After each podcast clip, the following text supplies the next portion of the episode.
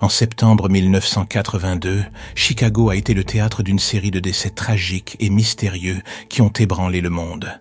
Tout a commencé par la mort soudaine d'une jeune fille de 12 ans, suivie de près par celle d'un homme à l'hôpital, après avoir tous deux consommé des pilules d'extra strength Tylenol. Rapidement, le schéma s'est répété, fauchant des vies apparemment en bonne santé. L'élément commun, Chacune des victimes avait ingéré l'analogue peu de temps avant de rendre l'âme. Johnson Johnson, confronté à cette crise sans précédent, a rapidement retiré les flacons incriminés des rayons et découvert avec horreur qu'ils contenaient du cyanure de potassium, un poison mortel.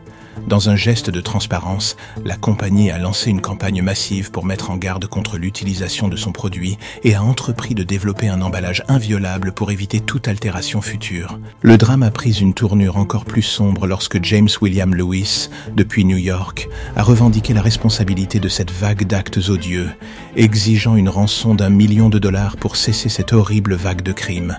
Arrêté pour extorsion, Lewis n'a jamais été reconnu coupable des meurtres, mais son arrestation a soulevé plus de questions qu'elle n'a apporté de réponses. L'impact des meurtres de Tylenol à Chicago a dépassé les frontières de la ville pour instiller une peur généralisée à travers les États-Unis, inspirant d'autres crimes similaires.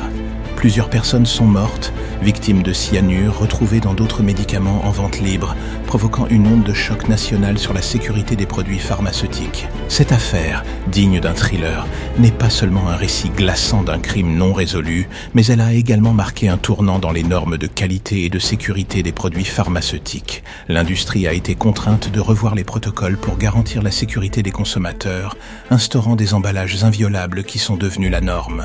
Les meurtres de Tylenol restent une énigme, avec James William Lewis et sa femme au centre des soupçons, bien que les preuves n'aient jamais été suffisantes pour les condamner.